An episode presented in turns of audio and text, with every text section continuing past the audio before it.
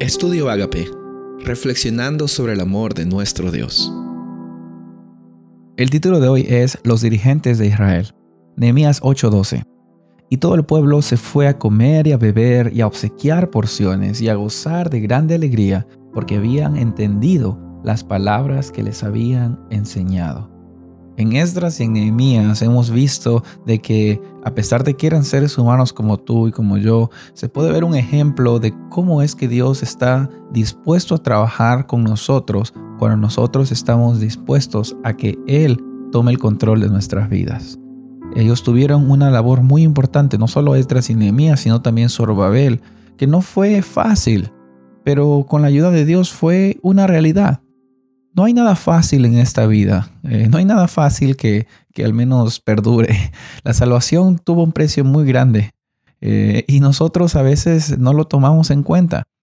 Pero en nuestro liderazgo Dios nos está llamando, siempre ha llamado, siempre llama y siempre llamará líderes, personas que estén dispuestas a restaurar eh, y ser un agente de restauración para el reino de Dios hoy y también el reino venidero cuando Jesús venga por segunda vez.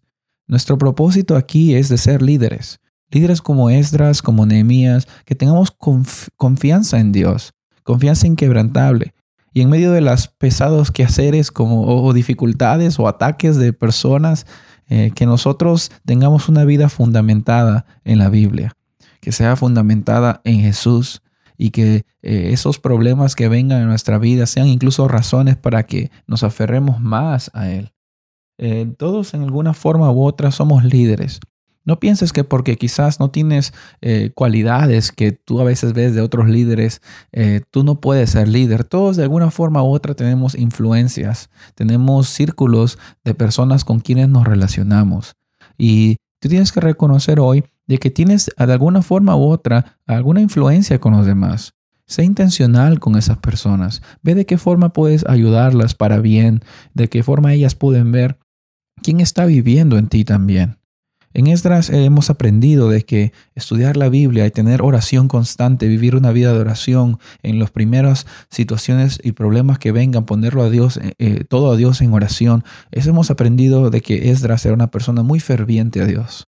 Y por otro lado, Nehemías tenía un corazón eh, de, mucha, con mucha compasión y era un líder también bien comprometido que tenía bastante, eh, bastantes cualidades de planificación, pero también bastante humildad y estaba dispuesto él mismo a ponerse manos a la obra también.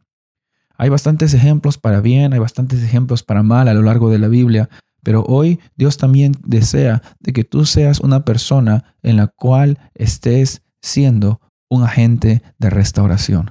No sé cuál es la misión especial que Dios tiene, pero enfrente a todo lo que Él ha hecho por ti, yo estoy seguro que tú también tienes mucho que decir a las personas que están alrededor tuyo.